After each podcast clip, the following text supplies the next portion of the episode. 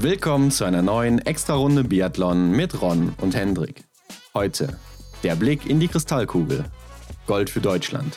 Unsere Tops und Flops der WM und die Zukunft des deutschen Teams.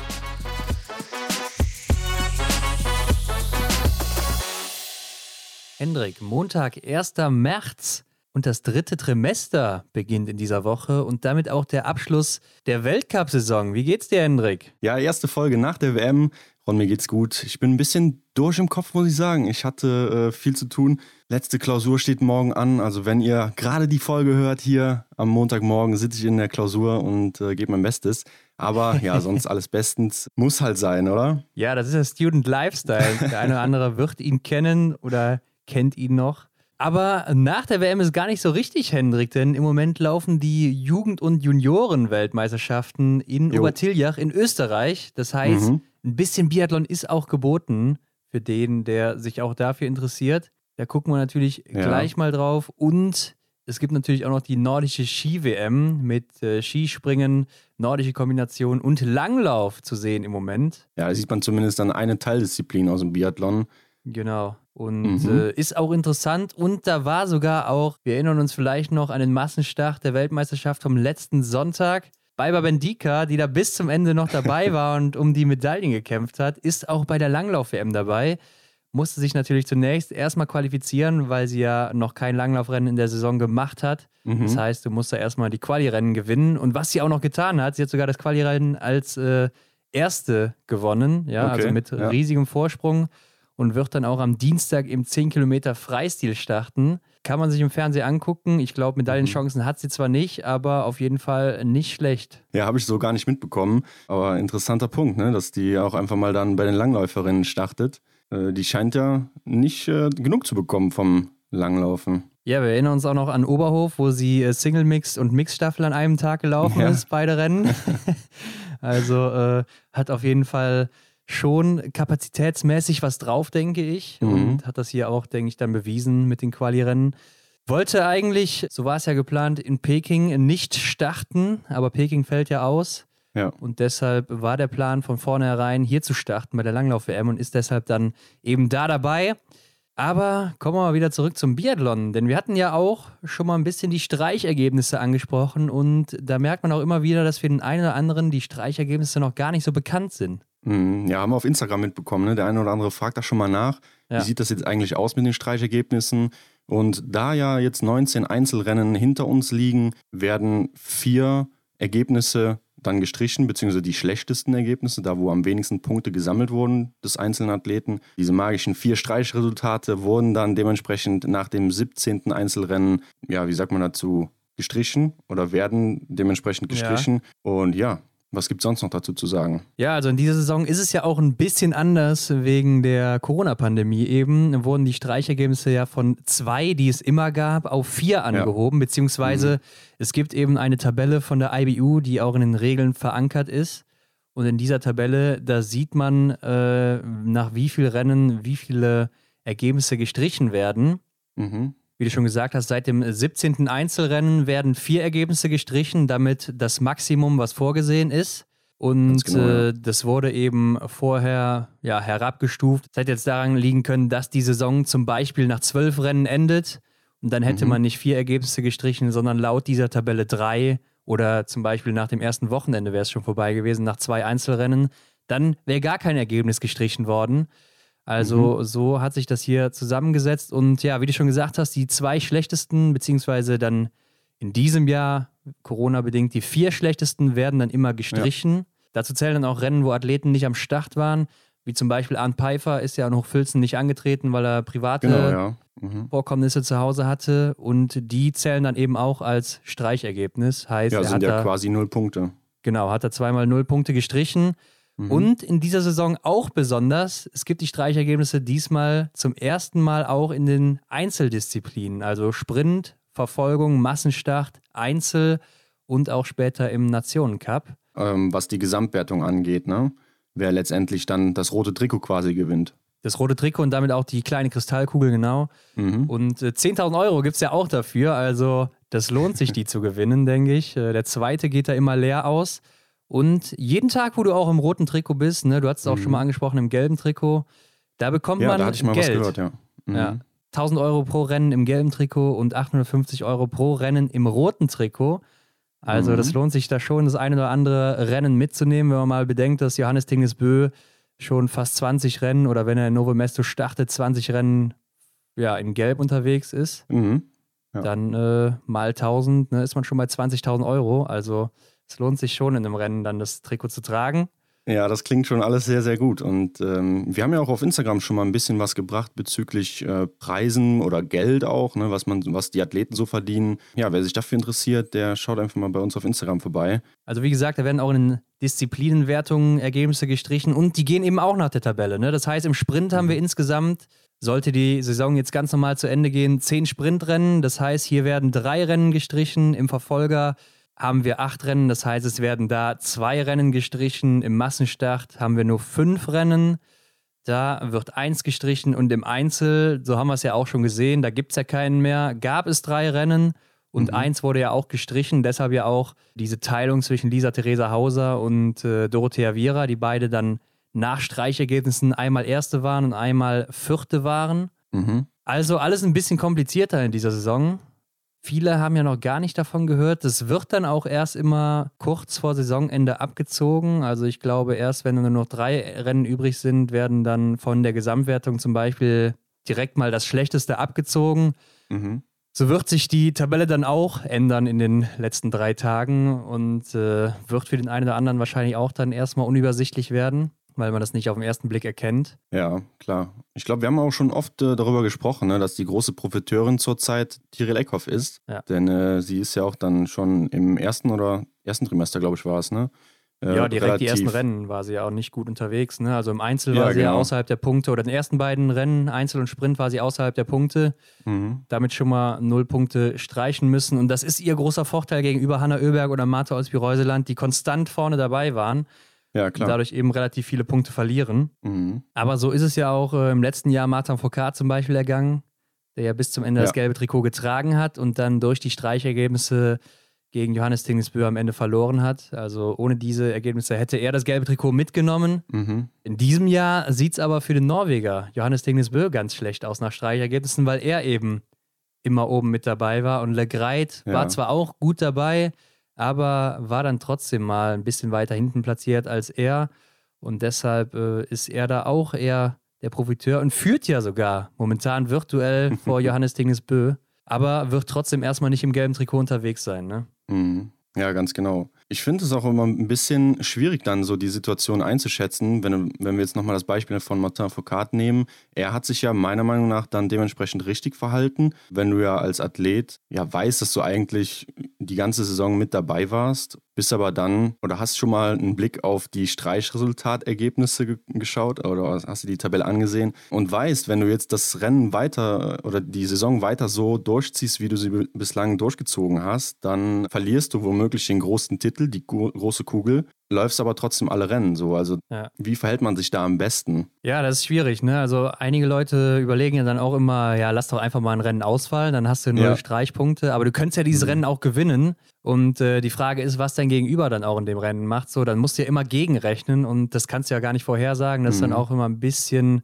ja, Zufall auch, beziehungsweise ist es dann schon ein bisschen Risiko, was man da eingehen würde, wenn man einfach so ein Rennen aussetzt. Also ist nicht immer so ganz leicht. Das kann man vielleicht am Ende so, bei den jetzt gerade, wo wir vier Streichresultate haben, kann man vielleicht bei den letzten zwei Rennen mal überlegen, da eins auszusetzen oder sowas oder zwei, mhm. in einem, im, im, Fall von Johannes Tingesbö jetzt. Aber da muss man auch erstmal gucken, was bis dahin passiert. Ne? Und dann könnte es ja auch sein, dass Sturla Holmler Greit beide Rennen gewinnt.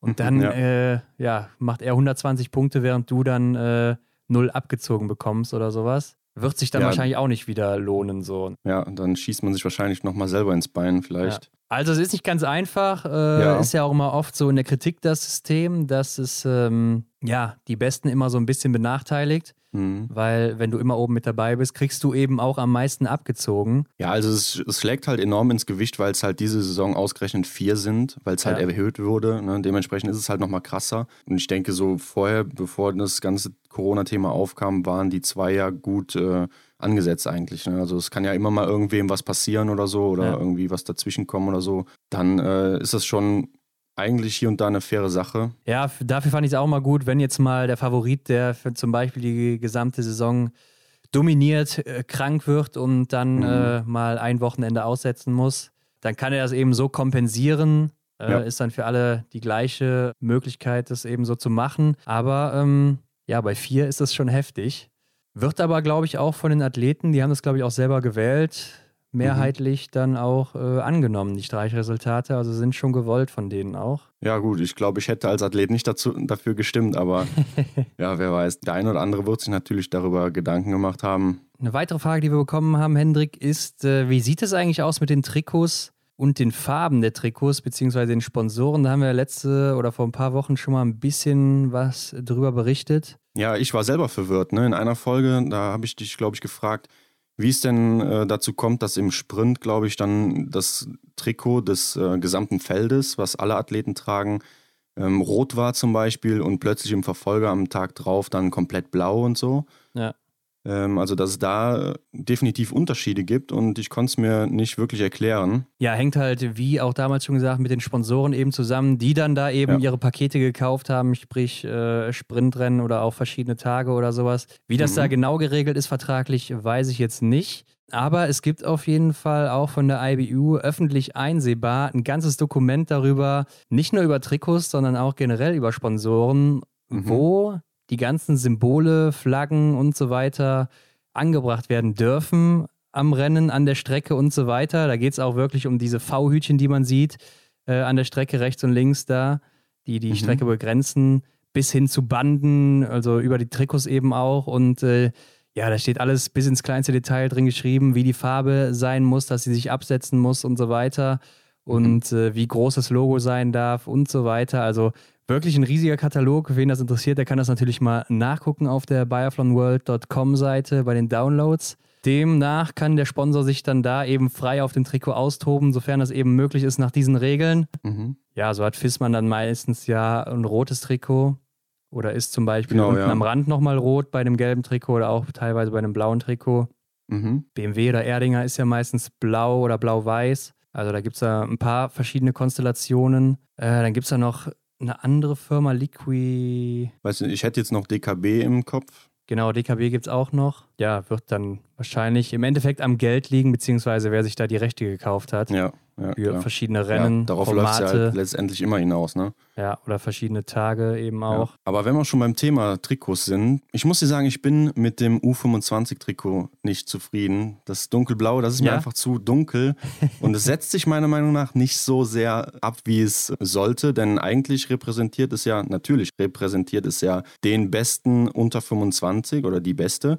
Ja. Ähnlicher dann wie den Gesamtsieger zurzeit, dann halt in Gelb.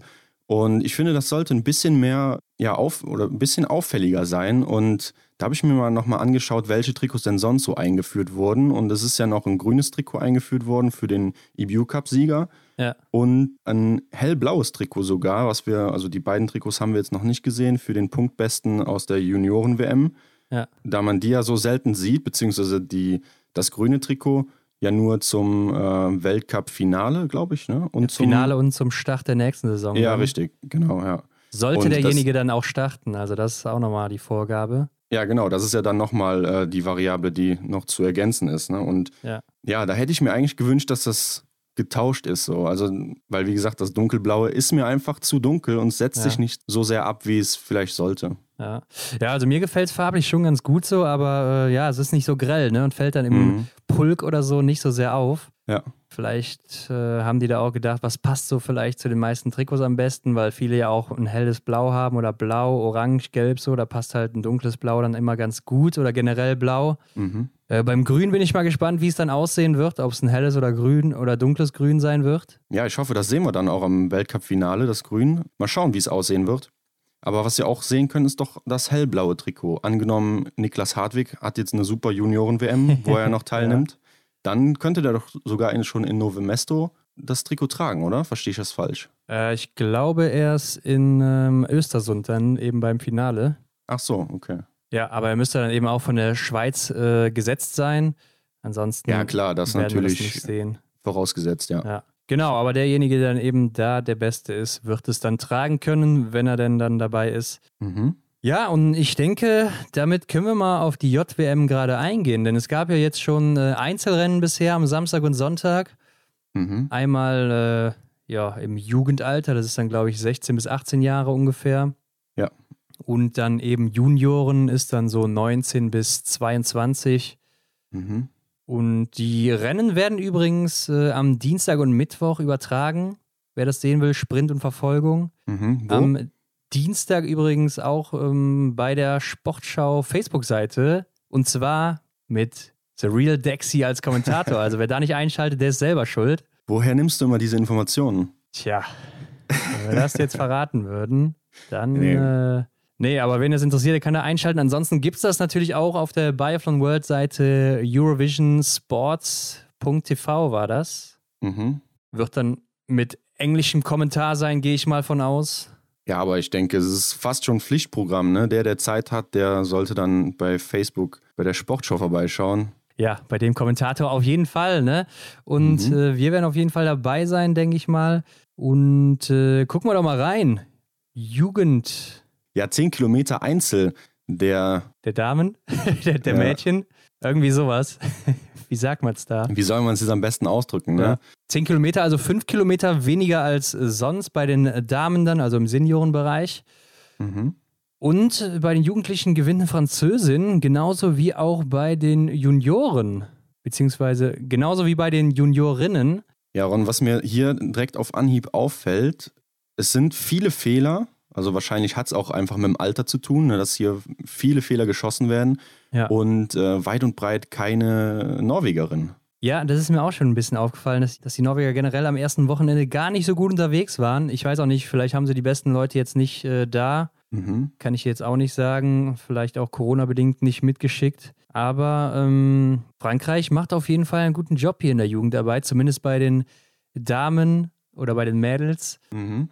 Für mich war hier so ein bisschen die Favoritin Sarah Andersen aus Schweden, ist Vierte geworden bei den okay. äh, im Jugendbereich, bei den Jugendlichen, wie sagt man's? Das ist auch. Also echt, bei den äh, jungen Frauen. Hat aber zwei Fehler beim letzten Schießen geschossen und ist auch, glaube ich, so auf der letzten Runde ein bisschen äh, ja. Ja, eingebrochen. Aber sie hat zum Beispiel im Dezember oder Januar, wo es war, in Schweden dieses interne Rennen gewonnen vor mhm. Stina Nilsson und Elisabeth Högberg. Also Ach so, okay, ja gut. Äh, mit 18 Jahren. Ich glaube, damals war sie noch 17 im Dezember, wo das ja. Rennen war. Mhm. Das ist schon mal ein Ausrufezeichen und ist wahrscheinlich auch eine für die Zukunft. Ja, ich tue mich hier gerade schwer, ne, äh, irgendwie was dazu zu sagen, weil man kennt sie halt alle einfach nicht. Ne? Äh, gut, du hast jetzt da die Schwedin schon mal äh, im Auge gehabt, was die schwedische Meisterschaft oder so betrifft, aber ja, ich weiß nicht. Ja, ich meine, was hier natürlich auch noch heraussticht, ist die Slowenin äh, Repinch 17 Jahre alt und mit vier Fehlern Zweite geworden. Also das heißt, die ist läuferisch schon gut dabei auf jeden Fall. Ja, stimmt. Und hat auch fast 40 Sekunden Vorsprung ne, in der Course Time Total. Also hat da ordentlich Gas gegeben. Genau, und sie war mit 17 Jahren sogar schon äh, bei den Weltmeisterschaften jetzt in Slowenien dabei auf der Pokeljuka im Sprint. Ist oh, da mit fünf Fehlern 89. geworden. Ja. Aber ähm, ja, gut, Erfahrung hat sich schon mal gesammelt und ist bestimmt auch eine, die wir mal wiedersehen werden in Zukunft. Ja, kann ich mir dann auch vorstellen. Also, wenn sie so früh schon damit am Start ist, also zumindest schon ihr Debüt hatte. Ja, auf jeden Fall im Jugendbereich auch Selina Grozian, die Schwester von Tim Grozian dabei, 16 Jahre mhm. alt, war ihr erstes internationales Rennen. Zumindest ist es das erste, was hier gelistet ist. Mit ja. fünf Fehlern Elfte geworden, also ist auch richtig gut gelaufen hier muss mhm. man sagen. Aber klar, da, das sind ein paar Fehler zu viel.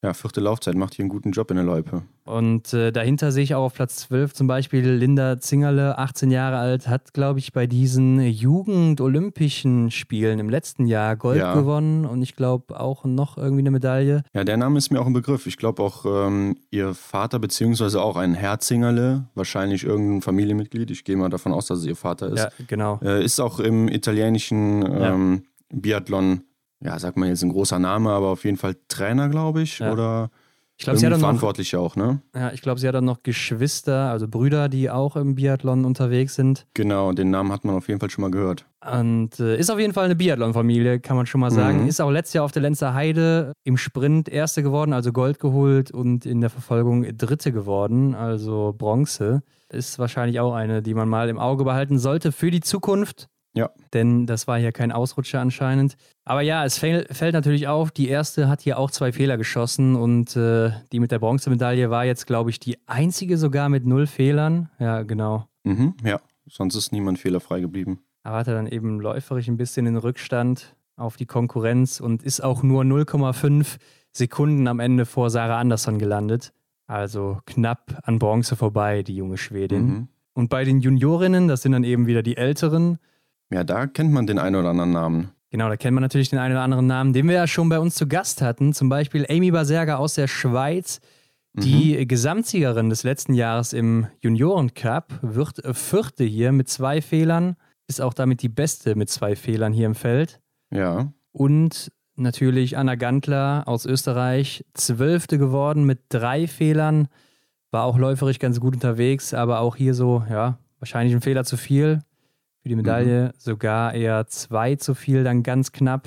Aber ist natürlich ein solider Start und äh, mit ihr hatten wir ja auch schon zwei Folgen. Einmal vor der WM, ne, wo es darum ging, Corona-Absage ja, des Junioren-Cups genau. und wie sie damit Junior. umgeht. Mhm. Und natürlich die Folge über sie, denn sie hat ja auch im, im letzten Jahr auf der Lenzer Heide Gold geholt in der Verfolgung ja, sie hat auf jeden Fall enormes Potenzial, Lisa Theresa Hauser zu unterstützen irgendwann, wenn Lisa Theresa Hauser eventuell so ihr Karriereende im Ende des Tunnels sieht, dass sie dann da nochmal das Team ordentlich unterstützen kann. Ist ja auch ihr erstes Jahr hier bei den Juniorinnen. Also letztes Jahr war sie ja. auch noch in der Jugendkategorie, ne? ist gerade 20 geworden. Mhm. Auf Platz 8 Ukalek Astri Sletema kennt man auch, die Grönländerin. Äh, die, darüber gab es schon mal einen Bericht, oder? Ja, vom ZDF. In der ARD oder ARD ZDF? oder ZDF. Ja, ja genau. Ja, genau. Mhm. Die, äh, ja, wie gesagt, achte geworden mit zwei Fehlern, war ja auch schon im Weltcup sogar unterwegs. Mhm. Und ist auch gerade mal 19, wird in diesem Jahr noch 20, aber ähm, bestimmt auch eine, die man mal wiedersehen wird. Und äh, ja, die Französin aber auch hier, ne? Null Fehler gesetzt und damit auch ziemlich eindeutig gewonnen, auch gut gelaufen. Ja. Die einzige mit null Fehlern sogar. Viel besser kann man es nicht machen. Ja, und die erste Deutsche ist Lisa Maria Spark auf Platz 30, vier Fehler. Ja, das war für mich auch so ein bisschen die Favoritin hier auf die eine mhm. oder andere Medaille, aber mit vier Fehlern, klar, kannst du nichts holen, wenn vorne so gut geschossen wird. Da sind ja auch einige Mädels dabei, die schon im IBU Cup gestartet sind oder eben auch im Weltcup, wie Amy Baserga oder Anna Gandler, die ja äh, mhm. in dieser Saison auch schon im IBU Cup unterwegs waren, beide. Ja, oder Europameisterschaften genau, mitgelaufen haben. Da auch, ja. Also die haben schon ein bisschen Luft geschnuppert, wie es da bei den Großen ist. Mhm. Lisa Maria Spark, auch 20 Jahre alt aus Deutschland, war letztes Jahr die Siegerin der Sprintkugel im Juniorinnenbereich. Ja. Im Juniorinnen-Cup. Mal gucken, was da noch kommt jetzt am Dienstag und Mittwoch von ihr. Ich denke, da hat sie dann die besten Karten. Und hat ja auch schon einige Rennen gemacht, jetzt vier Stück an der Zahl im EBU Cup am Aber. Und äh, lief zwar auch noch nicht so besonders gut, aber ähm, ja, sollte man auf jeden Fall auch im Auge haben. Mhm. Und da fällt mir noch gerade äh, eine Athletin aus Kanada ins Auge. Platz 26. Ja, das habe ich auch gesehen. äh, Frau Pfeiffer. ja, wird wahrscheinlich nichts mit äh, Ahn zu tun haben, aber Benita Pfeiffer, 20 years der, old. ähm, der Name war doch zumindest bekannt. Spricht auf jeden Fall auch Deutsch laut hier den Angaben der EBU. Mhm. Ist aber in Vancouver geboren und wohnt anscheinend in Whistler, also wer weiß, wahrscheinlich äh, ein Elternteil, das da deutsch sein könnte. Mhm. Ja, und was machten die Jungs? Über zwölf Kilometer im Einzel, also. Zwölfeinhalb sind es bei den Jugendlichen. Mhm. Russland gewinnt hier. Der 18-jährige Denis Irodov mit zwei Fehlern vor wieder einem Franzosen. Also man sieht schon, sind hier ganz gut vertreten und einem mhm. Österreicher, Leon Kinesberger. Und der beste Deutsche ist schon auf Platz 5, nämlich Benjamin Menz, 19 Jahre alt. War mhm. anscheinend auch sein erstes internationales Rennen mit drei Fehlern hier. Der zweitbeste mit drei Fehlern nach dem Franzosen. Ja. Zehnte Laufzeit. Ja, also hat ein solides Rennen hier abgeliefert. Mhm. Und der nächste Deutsche ist dann auf Platz 16 zu finden mit Franz Schaser. Auch sein erstes internationales Rennen, 18 Jahre alt, vier Fehler. Mal gucken, was da noch im Sprint und im Verfolger drin ist für die Deutschen. Ja, da lohnt sich auf jeden Fall nochmal den Live-Ticker aufzumachen, glaube ich. Ist ja generell einfach interessant zu sehen, wie sich so das deutsche weil der den deutschen Nachwuchs entwickelt. Ne? Kann man auch nachher nochmal drauf eingehen. Der Einzel der Junioren war dann vielleicht aus deutscher Sicht sehr erfreulich. Oder nicht nur vielleicht, sondern auf jeden Fall, denn Philipp Lipowitz gewinnt hier das Ding für Deutschland mit einem mhm. Fehler vor Alex Caesar. Den kennt man auch äh, aus dem Weltcup. Da ist er schon jetzt öfters mal unterwegs gewesen. War auch letztes Jahr ganz gut schon im Juniorencup und auch bei der Weltmeisterschaft zu Hause dabei, der Slowene. Ja. Und dahinter auf Platz 3 mit zwei Fehlern, den kennt man auch. Emilien Claude war jetzt auch schon öfters im Weltcup dabei. Für die Franzosen der Bruder von Fabien und Florent Claude, mhm. 21 Jahre alt, wird Dritter mit zwei Fehlern. Also Lipowitz hier auch 21, wer ihn noch nicht kennt. Ja, sollte man jetzt im Auge haben, oder? Also ein Jahr nach Max Barschewitz, glaube ich, der ja 2020 bei den Junioren-Weltmeisterschaften noch äh, Gold geholt hat. Jetzt wieder ein Deutscher. Das heißt, Deutschland verteidigt hier sozusagen den Titel. Ja, ist auf jeden Fall vielversprechend. Ist auch sein bestes Ergebnis bislang im Juniorenbereich. Mhm. Also sein einziger Sieg. Und äh, mal gucken, ob er das nochmal wiederholen kann. Hat auf jeden Fall mit der zehnten Laufzeit ja auch ein ganz gutes Rennen hier angeboten. Ja. Hier sieht man auch auf Platz 12 wieder Hendrik Zingerle, David Zingerle, 20 Jahre alt. Also, ja, richtig, ja. Ne, der Name kommt wieder. Und nicht weit davon entfernt ist der nächste Deutsche, Danilo Riedmüller, auf Platz 15. Drei Fehler. Und ich glaube, der hat sich so ein bisschen einen Zweikampf geliefert mit Niklas Hartwig. ja, der ist nämlich direkt hinter ihm auch mit drei Fehlern. Ja, mhm. für mich äh, Danilo und Niklas auch so ein bisschen die Favoriten hier gewesen. Ja. Also gerade Danilo, der ja auch bei der Europameisterschaft dabei war und jetzt auch im IBU Cup. Letztes Jahr auch Weltmeister geworden in der Verfolgung. So ist es, ja. Ist auch so vielleicht der größte Name für die deutsche Zukunft im Herrenbereich aktuell in den nächsten ja, das, Jahren? Da habe ich mir was zurechtgelegt. ja, da gehen wir vielleicht gleich drauf ein, das passt da besser. Äh, auf jeden Fall kann man sich nochmal die Kombination äh, Niklas Hartwig und Danilo Riedmüller ein bisschen genauer angucken. Ja. Er ist ja auch gerade 21 geworden, also noch gar ja. nicht so alt, ne? Beziehungsweise noch recht jung. Und äh, dann auch letztes Jahr schon Weltmeister geworden. In diesem Jahr Mal gucken, was noch drin ist jetzt im Sprint und Verfolgung. Mhm. Aber Laufzeit sieht ja ganz gut aus mit der achten auf jeden Fall. 38 ja, Sekunden hinter dem schnellsten. Also da kann man nicht meckern und macht auf jeden Fall Hoffnung auf mehr. Ja, die weiteren Deutschen dann hier auch noch Lukas Lechner auf Platz 27 und Darius Philipp Lodl auf Platz 45. Mhm. Ja, Montag geht es dann weiter für die Jugendlichen mit dem Sprint. Am Dienstag der Sprint der Junioren und Juniorinnen und dann eben am Tag darauf für alle der Verfolger am Mittwoch. Dienstag, Mittwoch wird, wie gesagt, übertragen. Also einschalten, wer nicht mhm. genug vom Biathlon bekommen kann. Und Hendrik, dann kommen wir dann nochmal zur Weltmeisterschaft und Gute Idee, ja. gehen doch nochmal unsere Tops und Flops durch. Die Top 3 beziehungsweise die Flop 3 der Weltmeisterschaften 2021 auf der Bockel Juka. Und äh, mhm. da bin ich mal gespannt, was du da so im Kasten hast. Das war ja auch so unsere Rubrik, die wir im letzten Jahr immer mal öfters hatten, nach den Trimestern oder auch am Ende der Saison. Ja, ein paar von euch haben es schon vermisst. Also wir haben schon mal die eine oder andere Nachricht bekommen, wo unsere Tops und Flops denn bleiben zur WM. Und ja, wir haben uns mal auf drei reduziert. Äh, kann man ja am Ende der Saison vielleicht noch mal ein bisschen ausarbeiten, das Ganze. Aber jetzt halt nur zur WM und ich würde sagen, ich fange einfach mal an. Und ich habe auf meinem Platz drei ja, Johannes Tinius Bö und sein nicht Gold. Äh, ich denke mal, du redest von den Flops, Hendrik. ja. Ja, das äh, teile ich sogar mit dir.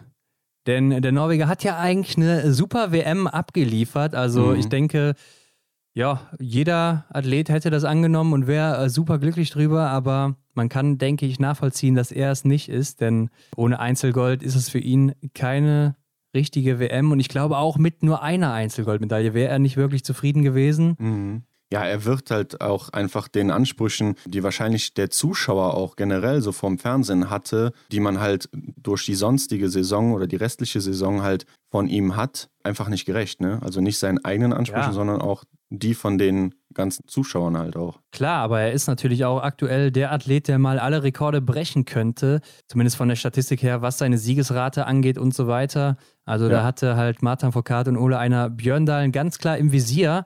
Aber mhm. die beiden und auch viele andere, wie Emil Svensson oder auch Michael Greis zum Beispiel, hatten dann doch mal das ein oder andere große Turnier dazwischen. Das fehlt dem Norweger bislang. Wir haben es letzte Woche schon mal gesagt, seit 2015 ist er bei den Weltmeisterschaften dabei, wo er auch sein erstes Gold geholt hat damals in Kontiolahti. Ja. Und seitdem kam bei jedem Großevent nur eine weitere Einzelgoldmedaille hinzu pro Event. Also das ist für so einen großen Athleten eigentlich zu wenig. Gerade einer, der auch teilweise ja hintereinander die Rennen weggewinnt. Und, äh, mhm. Ja, klar. Aber irgendwie beweist er damit ja dann auch, wenn es um was geht, dann zeigt er Nerven. Ja, erinnern wir uns zum Beispiel mal an Pyeongchang, als er das, sich das Duell geliefert hatte mit Martin Foucault um den Gesamtweltcup, wo beide, ja. ja, ich glaube, außer ein oder zwei andere, oder ich glaube, außer Taye Bö hatten die beide alle Siege unter sich ausgemacht. Kann das sein? Irgendwie sowas war da. Mhm. Und dann kam er nach Pyeongchang und es lief einfach so gar nicht mehr bei ihm, weder läuferig noch am Schießstand. Klar, er hat dann die Einzelgoldmedaille noch geholt im Einzel letztendlich, mhm. aber ansonsten waren die Rennen dann nicht so stark wie äh, die restliche Saison. Ja, klar. Und auch wenn wir mal an Östersund denken, wo er schon im Sprint die Goldmedaille geholt hatte und auch eigentlich im Verfolger die Goldmedaille schon sicher, verschießt er beim letzten Schießen die Goldmedaille und holt nur Silber hinter Pidruschny. Mhm. Und wenn wir dann auch mal an das Abschiedsrennen denken von Martin Foucault in Kontiolahti, ja. das letzte Rennen der letzten Saison, da hat er auch gezeigt, dass er so ganz gerade noch den Gesamtweltcup gewonnen hatte, aber am Schießstand auch nicht so sauber agiert hat, wie das sonst der Fall war. Also hat er auch die eine oder andere Scheibe mehr stehen lassen. Das heißt, der Norweger zeigt dann doch immer wieder Nerven, wenn es drauf ankommt. Ja, er ist halt auch eben keine Maschine. Ne? Ist auch einfach nur ein Mensch, ähm, der super viel Potenzial hat, beziehungsweise super große Fähigkeiten hat in diesem Sport, aber halt, wie gesagt, einfach nur ein Mensch ist ne? und dann auch schon mal scheitert. Aber ich denke, diese Aussage, dass er sich in dieser Saison nur selber schlagen kann, sollte vom Tisch sein. Ne? Denn da ist ja im Moment ordentlich Potenzial für andere Leute, wie wir es ja jetzt auch schon gesehen haben. Ne? Wir stehen natürlich jetzt schon vorm dritten Trimester und ja, das hat uns ja schon viel gezeigt. Ja, dennoch bin ich der Meinung, dass er sich trotzdem nur selber schlagen kann, denn sind wir mal ehrlich, wenn er getroffen hätte oder die Trefferquote vom letzten Jahr hätte, mhm. dann wäre er ganz weit vorne momentan. Dann hätte er auch ein Sturla Holmler Greit nicht ja. so viele Rennen gewonnen, beziehungsweise Johannes wäre wesentlich öfter vorne dabei gewesen. Mhm. Okay, dein Platz zwei, Hendrik. Ja, ich denke, viele Leute werden es äh, schon erwarten. Das deutsche Herrenteam. Ah, ja. Denn, naja, es ist halt so, es war im Sprint zum Beispiel das schlechteste WM-Ergebnis, was es, glaube ich, jemals gab dann muss man das hier einfach erwähnen. Und allgemein halt die Schießleistung. Ne? Sehr schade, dass es halt zu diesem Höhepunkt äh, der Saison ja einfach nicht so lief, wie es davor lief. Und aus dem Grund habe ich sie mal mit in die Flops genommen hier. Ja, bei mir ist auf Platz zwei Marte Olsby-Reuseland, die Königin von Antholz. ja. Die mit dem gelben Trikot angereist ist, natürlich die große Favoritin auch in jedem Einzelrennen, wie auch mhm. in jeder Staffel. Aber man muss sagen, es lief eigentlich so gar nicht bei ihr, weder in den Staffeln noch in den Einzelrennen. Also in den Staffeln hat sie es dann doch sehr spannend gemacht. Ja, ich glaube, äh, in beiden Staffeln, in denen sie angetreten ist, musste sie dreimal nachladen. Ja, sie hat alle Nachladepatronen benutzt. Bei einem Anschlag zumindest. Mhm. Und äh, hat es aber dann im Endeffekt natürlich doch noch nach Hause gebracht. Aber eben auch, weil die Teamkolleginnen es ihr eben äh, zurechtgelegt haben. Ja, vorher so gut vorgearbeitet haben. Mhm. Genau. Und äh, ja, in den Einzelrennen hat sie sich natürlich auch mehr versprochen. Ne? Also eine Medaille, ja, auch wenn es nicht Gold ist, hat sie sich mit Sicherheit gewünscht, beziehungsweise sie hat jetzt auch eine eigene Webseite und auch darüber geschrieben, mhm. dass sie natürlich damit nicht äh, zufrieden war und so weiter. Kann man sich mal durchlesen, den Blogartikel. Ja, ist aber auf Norwegisch, oder? Ist auf Norwegisch, kann man sich natürlich im Browser auf Englisch übersetzen lassen. Ja. Dann hat man da meistens die beste Übersetzung. Mhm. War natürlich nicht zufrieden. Im Massenstart lief es dann in, am Schießstand mit 19 Treffern, aber dann in der Loipe nicht. Ja. Also ich glaube, das war auch ein sehr demütigender Moment, oder? Ja, dann, wo auch noch die Teamkolleginnen sie beide überholen, wo sie eigentlich auch die Frau genau, für die letzte Runde ist und dann ja. auch äh, ja, den beiden eigentlich was voraus ist. Mhm. Wird dir natürlich auch so ein bisschen der Rang abgelaufen, aber ich denke, die Saison ist für die Norwegerinnen noch nicht vorbei und Besserung ist mit Sicherheit auch noch in Sicht. Mal gucken, wer die letzten Körner da noch im Tank hat jetzt. Ja. Aber kommen wir mal zum Platz 1 der Flops. Ja, und der geht nach Frankreich, bei mir zumindest, Emilien Jacquelin und das ah. Verhalten oder seine Verhaltensweise im Massenstart. Also ja, ich muss das Thema von letzter Woche nochmal aufgreifen. Das ist einfach äh, ein Punkt, den, den sollte man nicht übersehen, ne? wenn es halt ja. um die Vorbildfunktion und so weiter geht, haben wir letzte Woche gut besprochen. Also auf jeden Fall äh, das No-Go oder das, das Negativ-Highlight für mich zumindest der WM. Ja, er hat auch nochmal bei Facebook, habe ich gesehen, übrigens auch ein... Äh ein Post dazu verfasst und mhm. äh, er sagt da mehr oder weniger, dass er so ein emotionaler Typ ist. ja, in dem Sport halt eben auch seine Emotionen zeigt und greift dann auch gleichzeitig, was meiner Meinung nach unnötig ist, die Norweger bzw. die Skandinavier an, auch Schweden. Ja. Wo er ein bisschen sagt, dass die emotionslos äh, ihre Rennen bestreiten und mhm. an den Start gehen würden und das einfach nur so als Arbeit sehen, so ein bisschen, so hat er es beschrieben. Okay. Da ist jetzt mal so grob wiedergegeben. Also, dass er mehr Leidenschaft äh, für den Sport aufbringt oder genau, mehr als Leidenschaft verspürt Sportler. oder ja, genau, mhm. irgendwie sowas meinte ja. er wohl. Also ich würde mal sagen, jetzt abgesehen vom Massenstartrennen haben Stola Holmler Greit und Johannes Dahle wahrscheinlich mehr Tränen vergossen als er. ja. Wenn man das mal außer Acht lässt. Also weiß ich nicht, ob das dann so, so passt. Oder wir erinnern uns auch an Hanna Oeberg im letzten Jahr, wo sie so oft Vierte wurde, ja. Dann auch am Boden zerstört war. Oder auch Thierry Eckhoff haben wir teilweise schon gesehen. Ingrid Landmark-Tandrevold weiß ich nicht, warum man dann hier sowas sagt. Ich weiß auch nicht, ob die Norweger oder Skandinavier generell irgendwas über ihn gesagt haben oder ihm selbst persönlich. Ja, weiß ich nicht. Wüsste ich jetzt auch nicht, ja. Aber Stula Holmler Greit würde ich auch noch dazu zählen, wie er da, ich weiß gar nicht, wo, wo, war das, wo er seinen ersten Einzel gewonnen hat? Relativ früh in der Saison, wo er da im Ziel äh, die Faust hochgehoben hat und äh, so einen Schrei abgelassen hat. Äh, das, das, müsste war, doch glaub, am Anfang gewesen sein. Müsste aber dann, ne, ich glaube, es war ein Verfolger, wo er Vierter wurde oder sowas. Okay. Bin ja. mir nicht sicher. Aber erinnern wir uns nur mal an Johannes Dahles ersten Weltcupsieg in Hochfilzen, wo er mhm. da in Tränen ausgebrochen ist und sichtlich erleichtert war. Oder jetzt auch bei der Weltmeisterschaft eben, wie gesagt. Ne? Also die mhm. beiden haben sich ja auch über ihre Medaillen mit Tränen gefreut. Von daher denke ich, ist es nicht so angebracht von Emilien Jacquelin. Ich, ich, weiß auch nicht, warum er dann ausgerechnet auch in dem Post dann auf andere wieder eingehen muss, anstatt über sich selbst zu reden. Ja. Mhm. Ist auch Find total auch unnötig, so. meiner Meinung nach, aber ja. gut. Mhm untermauert dann irgendwie nochmal das Rennen aus dem Massenstart und sein Verhalten. Dein Platz 1. Mein Platz 1 ist nicht das deutsche Team, sondern Erik Lesser. Und vielleicht mal zu den Flops ganz kurz. Es ist ja jetzt hier nicht böse gemeint oder sonst was, ja. sondern es ist ja jetzt eher so gemeint, dass es enttäuschend ist, weil man hat natürlich von den Personen mehr erwartet. Mhm. Denn Erik zum Beispiel läuft hier so eine seiner besten Weltcup-Saisons überhaupt hat ziemlich gute Ergebnisse vorher abgeliefert, in der Staffel ja. immer super Ergebnisse abgeliefert. Ja, und dann bei der WM lief halt gar nichts bei ihm, mhm. muss man einfach so sagen. Und äh, ich denke, da würde er mir auch zustimmen, falls er das hört. Ja, ich glaube, das hat er sogar auch selber ähm, bekannt gegeben ne? oder selber so formuliert, dass es seine schlechteste WM ja, aller Zeiten war, oder? Ja, ich denke auch, oder zumindest seit sehr langer Zeit. Mhm. Ja, ich denke aber auch, dass er wieder zurückkommen wird jetzt in Nove Mesto und dann auch in Östersund. Ich kann mir nicht vorstellen, dass es jetzt so eine langanhaltende Sache bei ihm ist. Es ist natürlich unglücklich, dass das dann ausgerechnet äh, eine Weltmeisterschaft war und nicht einfach nur ein Weltcuprennen mhm, oder Weltcuprennen ja. allgemein. Ja. Gerade was die Staffeln Aber gut, angeht. dass du die Flops nochmal erklärt hast, denn ja, sehe ich auch so. Ne? Es sind halt einfach nur ja. äh, Highlights, die aber halt äh, ja negativ behaftet sind oder die halt, ja, wie kriegt man jetzt die Kurve den zu Erwartungen den Highlights? nicht also, entsprechen, die wir vorher genau. hatten eben, ja. Ja, genau. Okay, dann kommen wir doch mal zu den Tops, zu den positiven Eigenschaften der mhm. Weltmeisterschaften. ja, und da habe ich die deutschen Damen, beziehungsweise isoliert eher Franziska Preuß auf Platz 3. Ja. Denn ähm, ja, da habe ich mich einfach nochmal an die Staffelleistung erinnert. Äh, klar, Staffel, die Staffel hat natürlich zusammen die äh, Medaille gewonnen, aber also ich habe einfach nicht mehr daran gedacht oder ich habe nicht mehr damit gerechnet, dass Franziska Preuß die Ukrainerin noch äh, einholt und ja, dann ist sie auf einmal da im Zielsprint und das war einfach ein schöner Moment. Ja, kann ich auf jeden Fall nachvollziehen, auch wenn es natürlich nicht für eine Einzelmedaille gereicht hat. Aber Franzi ja, Freu ist ja auch die fünftbeste Frau gewesen bei den Weltmeisterschaften, was die mhm. Punkte angeht. Also hat ordentlich Punkte gesammelt und gut gemacht, zumindest auf einige Damen. Mein Platz 3 ist äh, Tiril Eckhoff, denn endlich hat es mal bei ihr geklappt.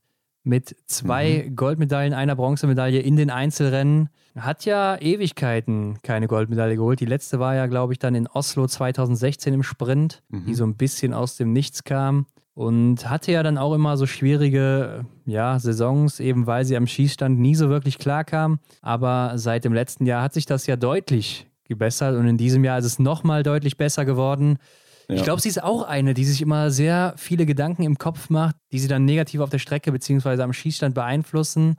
Und ich glaube, dass sie auch jetzt mit heranschreitendem Alter so ein bisschen die Reife bekommt, so ein bisschen die Coolness, so diese Abgeklärtheit, dass sie auch das Selbstbewusstsein hat, zu wissen, mit ein oder zwei Fehlern kann ich auch noch ein Rennen gewinnen. Ja. Mhm. Und ich glaube, das ist auch so ein bisschen die Formel, warum sie im Moment so stark ist und warum sie auch im gelben Trikot ist. und das, ja, ich denke mal, mit nach Hause nehmen wird. Oder sie hat einfach angefangen zu meditieren, wie der Rest der ganzen Truppe da aus Norwegen. Das kann natürlich sein, ja. ja, aber mit meinem Platz 2 schließe ich mich da bei dir an, denn äh, ich habe Tiril Eckhoff auf dem Platz 2 ja, du hast es ja eigentlich schon gesagt, ne? ihr eilte bislang auch so ein bisschen der Ruf vorher, dass sie bei den Großereignissen immer gepatzt hat. Ne? Gerade auch, ja. wenn wir uns nochmal an Antolz erinnern. Den hat sie ja jetzt gut widerlegt und äh, konnte Medaillen äh, einsammeln. Und natürlich auch die eben angesprochene Einholaktion im Massenstart gegen Martha Olsby-Reuseland. War auch ein sehr beeindruckender Moment für mich. Mein Platz zwei ist der Newcomer der Saison, Stula Holm Lagreit. Ja, man, man wartet ja eigentlich nur darauf, dass er so einbricht, aber es passiert einfach ja. nicht und äh, startet dann auch hier nochmal bei der WM richtig durch. Nach der ersten Woche habe ich schon gedacht, ja, okay, der Tank ist langsam leer, denn er mhm. hat ja mhm. gut geschossen, aber läuferig war er nicht mehr so in der Spur wie vorher noch.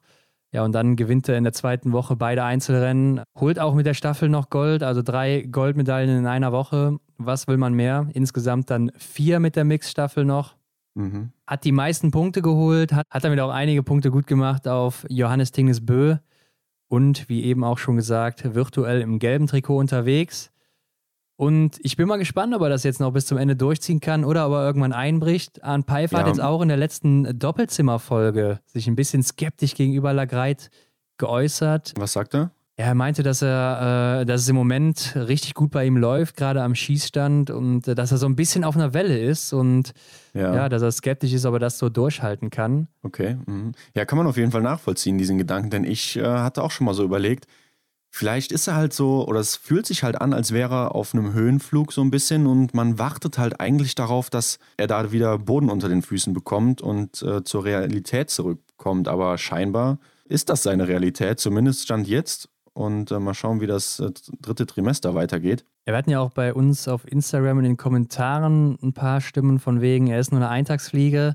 Ähm, aber ich habe mir auch nochmal seine Statistiken angeguckt. Also was man da sieht, das ist, das, mhm. das hat niemand, niemand kann das vorweisen, was er im Moment ja. in seinem, seiner gesamten Karriere schon abgeliefert hat. Ja, also im Weltcup sein schlechtester Platz ist ein 22. Das war im Sprint von Kontiolahti mit zwei Fehlern am Anfang der Saison. Mhm. Ne, das war seine schlechteste Platzierung überhaupt. Also sei es IBU Cup, sei es Juniorenweltmeisterschaften oder sonst was. Das ist schon heftig. Ja, definitiv. Hat insgesamt im Weltcup in 16 von 23 Rennen war er in den Top 10, dabei neunmal auf dem Podium und sechsmal davon gewonnen sogar. Mhm. Letzte Saison vier Rennen, da war er 10., 11., 13. und 15. in seinen ersten vier Rennen mit nur einem Fehler bei 60 Schüssen. Dann bei der Junioren-WM 2018, da hat er als einziges fünf Fehler geschossen, aber da wurden auch allgemein sehr viele Fehler geschossen. Mhm. Und äh, das waren die meisten Fehler halt, die er überhaupt mal geschossen hat in einem Rennen. Sonst in allen internationalen Rennen hat er nur zweimal drei Fehler geschossen. Das war jetzt im Massenstart von Antolz in dieser Saison und bei der JWM 2018 im Einzel.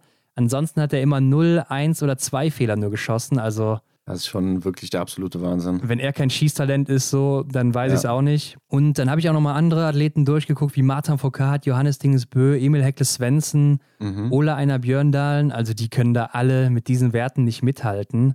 Überhaupt nicht. Die hatten alle mal gerade am Anfang irgendwelche Plätze um die 60, 80 rum oder halt auch schon mal sechs, sieben Fehler oder sowas in den Rennen. Mhm. Und äh, es ist jetzt nicht so, dass Stola Holmer Greit nur gerade mal fünf Rennen gemacht hat und ja. äh, da irgendwie jetzt äh, gut abgeschlossen hat, sondern es ist jetzt schon mittlerweile ja schon einiges, was er hinter sich hat. Und er hat uns ja auch erzählt im Interview, dass er drei Jahre hintereinander den Juniorencup in Norwegen da gewonnen hat. Ja, der ist nochmal ähm, separat, ne? also getrennt von. Ja, also sowas wie Deutschlandpokal zum Beispiel, aber ja, in genau. Norwegen genau. natürlich auch mit Sicherheit nicht schlecht besetzt. Mhm. Das musst du wahrscheinlich auch erstmal gewinnen und äh, daher kann ich jetzt nicht so ganz teilen, was der eine oder andere da über ihn denkt. Also ja. ich denke schon, dass wir hier ein sehr krasses Talent haben. Wenn wir auch noch bedenken, gerade 24 geworden, läuferig schon oben mit dabei. Also ich denke, da ist bis er 28 ist noch einiges drin, was äh, das Physische angeht. Von daher glaube ich nicht, dass wir den irgendwie da oben jetzt wegbekommen in den nächsten Jahren.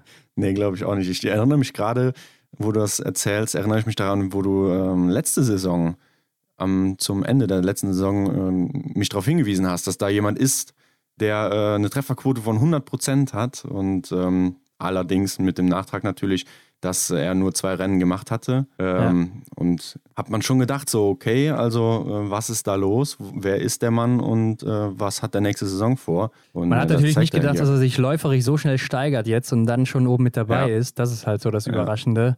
Aber dass er früher oder später halt mal oben da äh, mitgespielt hätte, das war schon zu erwarten, muss man sagen. Ja, irgendwie schon, ja. Aber okay, kommen wir mal wieder weg von Stoleholmer Greit zu deinem Platz 1, Hendrik. Ja, und hier muss ich ein bisschen mogeln, denn ich konnte mich nicht für eine Aktion entscheiden. Darum ist es der Verfolger der Herren. Zum einen Titelverteidigung von Emilien Jacquelin und den absolut grandiosen Schießeinlagen im Stehen. Also was er da gezaubert hat. Äh, unfassbar. Und dann ja, zum Zweiten der Kampf um Silber, Sebastian Samuelsons Attacke auf Johannes Tinisbö, wo er ihn noch da wirklich abgezogen hat. Ja. Also das sind einfach Momente für mich des Biathlons so, das, das macht es einfach aus. Ja. Diese Attacken ja. auf den Schlussrunden und so, da, ja, ganz klar mein Platz 1. Das heißt, du hast Emilien Jacquelin zweimal auf Platz 1 bei dir. Gewinnt auch da in beiden Kategorien. Gold, genau, mehr oder also, weniger. Ja. Bei mir ist es Lisa Theresa Hauser. Die Österreicherin mhm. schreibt Geschichte für Österreich und das Biathlon dort. Die erste Österreicherin, ja, die eine Einzelmedaille holt, beziehungsweise die dann auch noch Einzelgold holt. War mhm. die stärkste Frau bei den Weltmeisterschaften von den Punkten her. Sogar noch vor Tiril Eckhoff, auch wenn sie nicht mit zwei Goldmedaillen nach Hause kommt. Aber ähm, ja, ist einfach Wahnsinn, was sie für eine Entwicklung durchgemacht hat. Und mhm. für mich daher zu Recht auf Platz 1 und ja, für mich die Frau oder die Athletin allgemein der Weltmeisterschaften 2021. Ja, das teile ich mit dir. Ne? Also ganz klar kann man gut nachvollziehen, auch, also weil es die Fakten einfach zeigen, ne, dass sie die beste Athletin war, aber auch vom Erscheinungsbild her, ne, äh, ja. was man so gesehen hat, ihre Leistungen, auch wenn man sich nicht so ganz tief in der Mater Materie beschäftigt, versteht man schon, glaube ich, dass, dass sie halt einen guten äh, Sprung gemacht hat oder dass sie halt jetzt da jemand ist, der ein Ausrufezeichen gesetzt hat. Ja, könnte auch noch eine sein, die sich dann äh, jetzt zum Ende der Saison unter die Top 3 im Gesamtweltcup mischt, wenn es so weitergeht bei ihr. Mhm. Ja, damit waren das die Tops und Flops der WM 2021 von uns. Die extra Runde Tops und Flops. ja. ja, sehr schön. Ron, ich habe noch ein Thema auf dem Zettel und äh, das bekommen wir auch schon mal häufiger äh, in den Nachrichten auf Instagram äh, gestellt, wie es denn mit dem deutschen Team aussieht, was wir denken, wo die Reise hingeht ja, sowohl bei den Herren als auch bei den Damen. Und lass uns doch mal ein bisschen so reflektieren, was vielleicht in, in der Zukunft passieren kann aus dem Weltcup-Kader, was da äh, für Wechsel entstehen könnten oder ja, wie sich das Ganze entwickeln wird. Ich würde sagen, das machen wir einfach mal. Sonst schauen wir vielleicht so ein bisschen in die Zukunft. Ja, wir haben ja auch letzte Woche schon mal gesagt, es war das schlechteste Ergebnis für die Damen, zumindest seit 1997. Ne? Mhm. Keine Einzelmedaille geholt. Auch wenn die Ergebnisse gut waren, also wenn es Weltcuprennen gewesen wären, dann waren die Ergebnisse auf jeden Fall sehr stark, gerade von Vanessa Hinz, Denise ja. Herrmann und Franzi Preuß natürlich. Bei den Herren, klar, da hat jetzt nur Arndt Pfeiffer die Silbermedaille geholt. Ansonsten sind natürlich Benedikt Doll und Johannes Kühn am Schießstand so, haben sich äh, sehr gute Platzierungen leider verbaut, denn hm. läuferig hat ja. da alles gepasst. Und Erik Lesser war ganz klar nicht in Form. Mhm. Ich meine, wir hatten schon mal so eine ähnliche WM vor ein paar Jahren, wo es dann danach auch wieder bergauf ging. Ähm, aber wenn wir auch mal gucken, so aufs deutsche Team. Nächstes Jahr steht ja auch Olympia vor der Tür. Ja, richtig. Olympiasaison. Ja, ist ja ein wirkliches Highlight. Mhm. Und aktuell sind wir natürlich mit einem relativ alten Team, muss man sagen, unterwegs. Also Arndt Pfeiffer ist 33, Benedikt Doll ist 30, Erik Lesser 32. Mhm. Roman Rees ist jetzt 27, ja. Alle werden jetzt auch im März bzw. Mai ein Jahr ja, älter, zumindest sagen, auf dem Pass. Auch, mh, genau, die werden dieses Jahr oder jetzt auch in Kürze alle ja. noch ein Jahr älter. Und, also ähm, im nächsten Jahr bei den Olympischen Spielen ist Arne Pfeiffer dann 34, Benedikt Doll 31, Erik Lesser 33, Roman Rees 28. Dann haben ja. wir Johannes Kühn, der wird dann 30 sein. Mhm. Und Philipp Horn wird dann auch 27 sein. Ähm, Philipp Navrat haben wir ja auch noch dabei. Ist gerade 28 geworden, also ja. das sind wahrscheinlich auch so die nächsten Leute jetzt mit Philipp Horn, Philipp Navrat, die da auch wieder nachrücken werden ins Weltcup-Team. Ja, ich gehe schon schwer davon aus, dass auch Philipp Horn dann auch nächstes Jahr im Weltcup bzw. nächste Saison halt im November schon wieder im Weltcup-Team vertreten sein wird. Und Philipp Horn und Philipp Navrat könnten auch noch so welche sein oder Roman Rees eventuell auch, die noch so zwei Olympische Spiele mitmachen, also 2026 vielleicht auch noch mitnehmen. Mhm. Philipp Navrat, äh, Roman Rees vielleicht noch so ein bisschen in der Schwebe. Aber ich denke, Philipp Horn auf jeden Fall, der dann 30, mhm. 31 sein wird. Fürs nächste Jahr kann man natürlich noch auf Arne Pfeiffer, Benedikt Doll und so weiter setzen auf das Team jetzt. Ja. Ich denke, da wird man jetzt auch keine großen Experimente mehr machen, denn mhm. man muss ja für Olympia eben eine schlagkräftige Truppe zusammenbekommen. Ich könnte mir vorstellen, dass Philipp Navrat jetzt noch etabliert wird. Also müsste meiner Meinung nach so sein, wenn er gesund bleibt und fit. Ja, seine Leistungen aus dem EBU Cup sind natürlich ausschlaggebend dafür, ne? Und da muss drauf reagiert werden, sehe ich so. Und Johannes Kühn, klar, das ist immer schade, dass äh, das Schießen leider nicht läuft, das Stehenschießen, denn mhm. ansonsten wäre er wirklich ein sehr starker Athlet. Und Philipp Horn hat ja im Moment auch so seine Probleme im Schießen, aber ich glaube, so Philipp Navrat, Philipp Horn, Johannes Kühn, Mhm. An Pfeiffer, Benedikt Doll und Erik Lesser, das könnten so die sechs sein für die nächste Weltcup-Saison. Ja, ich denke, da, da sprechen halt die Leistungen auch äh, für sie. Ne? Und wenn man mal das Thema so anschneidet oder wenn man mal überlegt, was kommt äh, nach Olympia, ne? denn das ist ja nochmal so das große Karriere-Highlight, kann man sagen, oder dieses große Highlight möchte man noch mitnehmen als älterer Athlet im Feld. Ja, dann überlegen wir jetzt einfach mal, dass Arndt und Erik, oder vielleicht sogar da, danach kommt ja noch die Heim-WM in Oberhof das Jahr darauf, die vielleicht auch sogar noch mitnehmen. So, und dann sind die beiden aber 35, 36 und dann, glaube ich, ist es mit dem Leistungssport halt schon schwierig, oder? Klar, wir sehen Simon Eder, der ist noch gut dabei. Aber ich ja. glaube, äh, Simon Eder hat auch nicht so diesen Druck im Nacken im österreichischen Team, wie das eben mhm. in Deutschland der Fall sein könnte. Ja. Also ich glaube auch, dass ja, vielleicht der eine oder andere dann dem Arndt irgendwann mal den Rang ablaufen wird und er dann vielleicht auch einsieht, dass es ja dann vorbei ist. Aktuell ist es noch nicht der Fall, ne? Also man kann nee, jetzt nicht sagen, nicht. Dass Arndt irgendwie älter wird, so hat man zumindest das Gefühl. Mhm. Aber wer kommt denn im Moment so nach? Wir hatten jetzt ja Johannes Donhauser vor der Saison, der mit dabei war in Finnland, genauso wie Dominik Schmuck. Lukas Fratsch hatten wir auch dabei, der mit Sicherheit auch mehr kann, als er bis jetzt im Weltcup gezeigt hat. Also ja, hat ja schließlich auch den EBU Cup schon gewonnen. Genau, also das heißt auch was, ist auch noch 26. Mhm. Ja, da ist die Frage, kommt der nochmal zurück? Ne? Also er hat ja anscheinend auch was im Training falsch gemacht, dass es in dieser Saison so gar nicht läuft, weder läuferig ja. noch am Schießstand. Ja, das Szenario verstehe ich auch nicht ganz. So, du hast, also man weiß ja nie, was auch hinter den Kulissen läuft, ne? Oder wie er halt dann im Training performt hat oder was halt im Training anders lief, was ihn vielleicht zurückgeworfen hat oder so. Aber das Szenario verstehe ich nicht ganz. So, du hast quasi im EBU Cup das Spiel durchgespielt und äh, hast ein nächstes Level vor dir sozusagen, ja, und bist im Welt mit dabei und kommst dann da aber einfach so nicht parat. Er ist natürlich auch ein sehr ehrgeiziger Typ, habe ich zumindest den Eindruck. Und ich könnte mhm. mir auch vorstellen, dass er vielleicht in der Vorbereitung wieder übertrieben hat. Okay.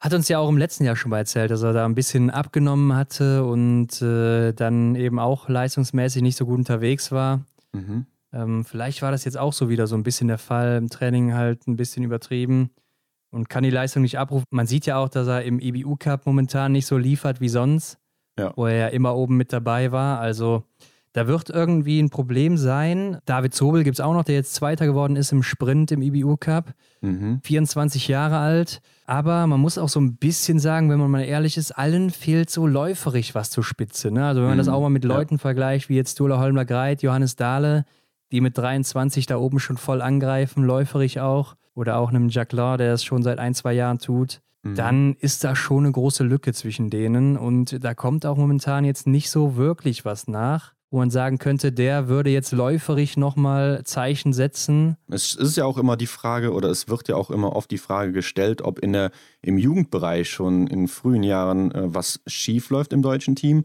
Und dann ist halt auch die Frage, ob jetzt so ein 25-jähriger Athlet einfach jetzt mal sagt, so ich gebe jetzt mal im Sommer richtig Gas und ist dann plötzlich auf dem Niveau, äh, dass er in, im Weltcup unter die Top, ja, sagen wir mal, 25 laufen kann. Ähm, das passiert ja so nicht innerhalb von einem Sommer, oder? Ich meine, du kennst es ja selber als Sportler, dass du nicht genau. innerhalb von einem ja. halben Jahr oder von einem Jahr äh, irgendwie, also klar, das kann vorkommen, gerade wenn du, glaube ich, so zwischen 18 und 22, 23 bist, da kannst du, glaube ich, schon mhm. noch relativ große Sprünge machen, vielleicht bis 25 sogar noch. Aber danach stelle ich es mir schon schwierig vor, dass da nochmal so ein richtiger krasser Sprung von, sagen wir mal, 3, 4 Prozent läuferig kommt. Das ist schon mhm. abnormal viel. Also das sieht man fast nie. Ja. Dieser Therese Hauser ist ja jetzt so eine, aber ich glaube, es hat auch so ein paar andere Zusammenhänge bei ihr.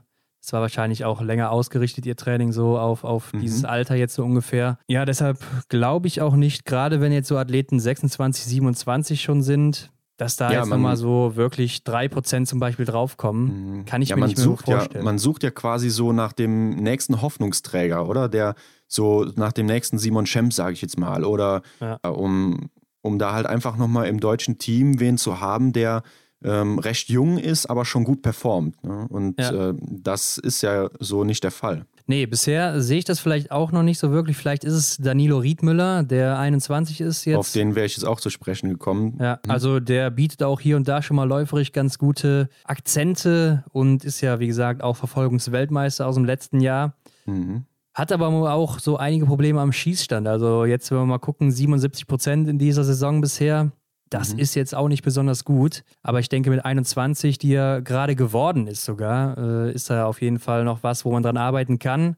Genau, ja. Ich glaube, er könnte so einer sein. Ja. Max Barschewitz hatten wir auch schon hier, ist mhm. mit Sicherheit auch einer, auf den man mal ein Auge werfen könnte. Oder Tim Grozian, äh, auch Junioren-Cup-Gesamtsieger aus dem Vorjahr. Genau. Mhm sind jetzt beide in ihrem ersten äh, Seniorenjahr, aber auch beide nicht im IBU-Cup. Die wurden ja nach der deutschen Meisterschaft wieder herabgesetzt. Ja. Da weiß ich auch nicht, ob das so Sinn macht, ob man die dann nicht trotzdem im IBU-Cup laufen lassen sollte, um Erfahrung zu sammeln. Mhm. Und dann vielleicht auch den ein oder anderen Älteren opfern müsste. Genau, darauf wollte ich hinaus, dass man, man muss ja jetzt irgendwie Platz schaffen, äh, den neuen, ich nenne es jetzt mal Rohdiamanten, vorne oder oben in der Spitze des deutschen Teams Platz schafft, dass, dass man ihn dann da schleifen kann. Ne? Ähm, zum Beispiel, äh, wenn man das dann, wie ich eben schon mal angeführt hatte, ähm, den Vergleich von Danilo Rüdmüller und Niklas Hartwig äh, zieht, die sich ja, ich habe das Rennen ein bisschen verfolgt, äh, hier und da in der Zwischenzeit eigentlich immer so auf waren, ne? was, was dann auch später in der Laufzeit halt natürlich äh, sich widerspiegelt. Und das würde ja bedeuten, dass der Danilo quasi auf dem Niveau ist wie der Niklas Hartweg, der ja auch schon im, im Weltcup unterwegs ist. Allerdings hat der Niklas Hartwig natürlich den Vorteil, dass einfach das Schweizer Team oder das Athletenfeld nicht so dicht besetzt ist. Ne? Und dadurch ja, äh, hat er natürlich da den enormen Vorteil. Ja, klar, er ist natürlich auch so ein bisschen die Schweizer Hoffnung auf die Zukunft, ganz klar. Und mhm. den wollen die natürlich da heranführen. Und äh, das macht eben auch Sinn, aber du kannst jetzt auch nicht vor Olympia, sagen wir mal, äh, Arne Pfeiffer rausnehmen oder Erik Lesser und ja. äh, dann jetzt einen Jungen da reinpacken, weil das sind eben momentan zumindest noch die großen Leistungsträger. Ja, natürlich, klar. Also Arndt ist ja wahrscheinlich eines der höchsten Tiere, die man da hätte ja, wählen können. Ne? Klar. Ähm, aber ja, es ist halt schwierig. Ähm, dann, man, man möchte ja auch, oder das ist ja auch irgendwie der Job von, von den Jungs auch, ne? Und wenn dann zum Beispiel ein Wackelkandidat im Weltcup-Team unterwegs ist, dass man dann als Trainer sagt so oder als, als äh, ja, Verantwortlicher da, du bist jetzt raus, wir brauchen deinen Platz, um, wie ich schon eben sagte, den Diamanten zu schleifen. Ob das dann auch die richtige Wahl ist, äh, ja, das, das weiß man halt nicht, ne? Oder das ja. steht ja auch nicht, äh, das ist ja auch nicht unser Problem. Aber ja, ich kann schon ein bisschen verstehen, dass man da irgendwie Probleme hat, den richtigen Weg zu finden. Ja, natürlich darf man auch so Juniorenwettbewerbe jetzt nicht unbedingt überbewerten, ne? wie wir es mhm. eben jetzt so mal angesprochen haben. Das kann natürlich auch einfach eine gute Tagesleistung sein. Ja. Oder auch eine schlechte Tages Tagesleistung, ne? wie man es halt eben nimmt. Mhm. Also ähm, es gibt natürlich viele Beispiele von Medaillengewinnern, die dann auch relativ schnell wieder aufgehört haben mit Anfang 20, wo man dann auch nie wieder was von gehört hat, gerade auch in Deutschland. Dann gibt es natürlich auch noch Leute, die zum Beispiel eine schlechte WM abliefern, aber zwischen 18 und 23 noch einen riesigen Sprung machen mhm. äh, und auf einmal oben mit dabei sind. Zum Beispiel Marta Foucault hat nie so wirklich geglänzt bei den Junioren-Weltmeisterschaften. Mhm. Und äh, ja, was daraus geworden ist, das weiß, glaube ich, jeder. Also. Sollte man mitbekommen nicht, haben. Genau, das heißt nicht immer, wenn man da vielleicht so ein bisschen hinten dran ist, dass man dann direkt weg vom Fenster ist oder nicht so gut oder sowas oder keine Zukunft hat. Aber ähm, ich denke, es gibt auf jeden Fall einen guten Trend ab. Also Johannes Dinges Bö, Dorothea Viera, Anton Schipulin, Laura Dahlmeier, Alexander Loginov, so, das sind alles so Leute gewesen, die waren da sehr erfolgreich. Und die erfolgreichste Juniorin ist übrigens übergreifend Magdalena Neuner. Mhm. Zeigt schon, dass das auf jeden Fall immer ein guter Hinweis ist, dass da was herankommt. Aber ja. es gibt auch Negativbeispiele, wie zum Beispiel Sean Doherty. Den wird vielleicht der eine oder andere kennen. Der ist Amerikaner, ist äh, momentan 25 Jahre alt und auch einer der erfolgreichsten Junioren-Weltmeister. Hat da viermal Einzelgold geholt, viermal Silber, okay, ja. viermal Bronze und im Weltcup war bislang in der Saison 18, 19 einmal Zehnter und einmal Elfter in einem Verfolger. Mhm. ist läuferig seit vier Jahren bei 0%. Also da weiß man schon, da wird nichts mehr kommen bei dem Jungen. Mhm. Und er ist damals gegen Leute angetreten wie Emilien Jacquelin, Felix mhm. Leitner oder Fabien Claude. Und da ah, ja, sieht man okay, ja, wo die ja. heute stehen und wo er heute steht. Also ja, klar. Es ist dann immer noch ein weiter Weg von den Junioren und Juniorinnen zu den Senioren dann. Ja, da erinnere ich mich gerade an einen Beitrag aus dem letzten Jahr, ich glaube von, von der Sportschau oder so, die über Max Barschewitz äh, berichtet haben und über seinen ähm, Einzel, äh, dass er sich da auch in eine Reihe von den genannten von dir jetzt da äh, einreiht und dass es äh, eine große Zukunft äh, vorhersagt. Aber ja, dein Beispiel äh, belegt ja auch, wie es sein kann, wenn es halt nicht so läuft. Da ist es halt irgendwie schwierig, den richtigen Weg zu finden. Ich denke, was immer ein ganz gutes Indiz ist, wenn man schon relativ jung sehr gute Laufzeiten setzen kann, hier und da. Mhm. Also auch jetzt nochmal Beispiel Martin Foucault, der schon mit 2021 da teilweise unter den Top 10 in den Laufzeiten war. Mhm. Das sind schon ganz gute Hinweise darauf, dass da in den nächsten Jahren noch ein bisschen was draufgelegt wird und äh, der dann einer der schnellsten wahrscheinlich ist.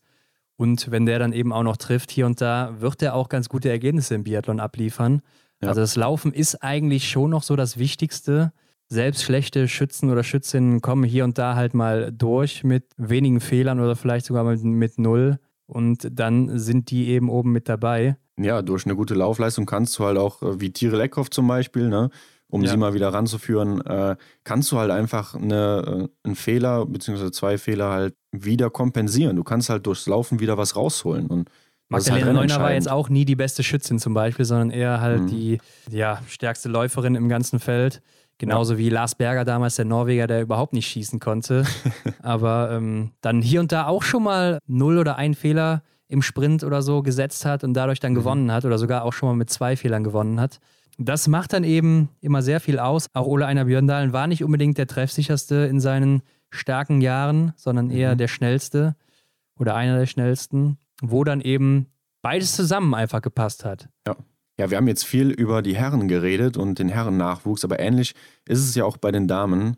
Äh, denn äh, im bestehenden Weltcup-Team zurzeit ja, wird auch wahrscheinlich Denise Maren und vielleicht sogar auch Vanessa Hinz ähm, schon nach Olympia wäre echt traurig, aber spätestens nach der Heim-WM wahrscheinlich Schluss sein, oder? Ich meine, Vanessa ja. hat es uns auch ein bisschen so im Interview durchdringen lassen, so dass sie eine Heim-WM als Abschluss wäre schon super schön, aber dass sie vielleicht auch schon nicht mehr ganz weiß, ob es noch passt. Ja, Denise hatte ja auch schon mal so ein bisschen was angedeutet in die genau, Richtung. Ja.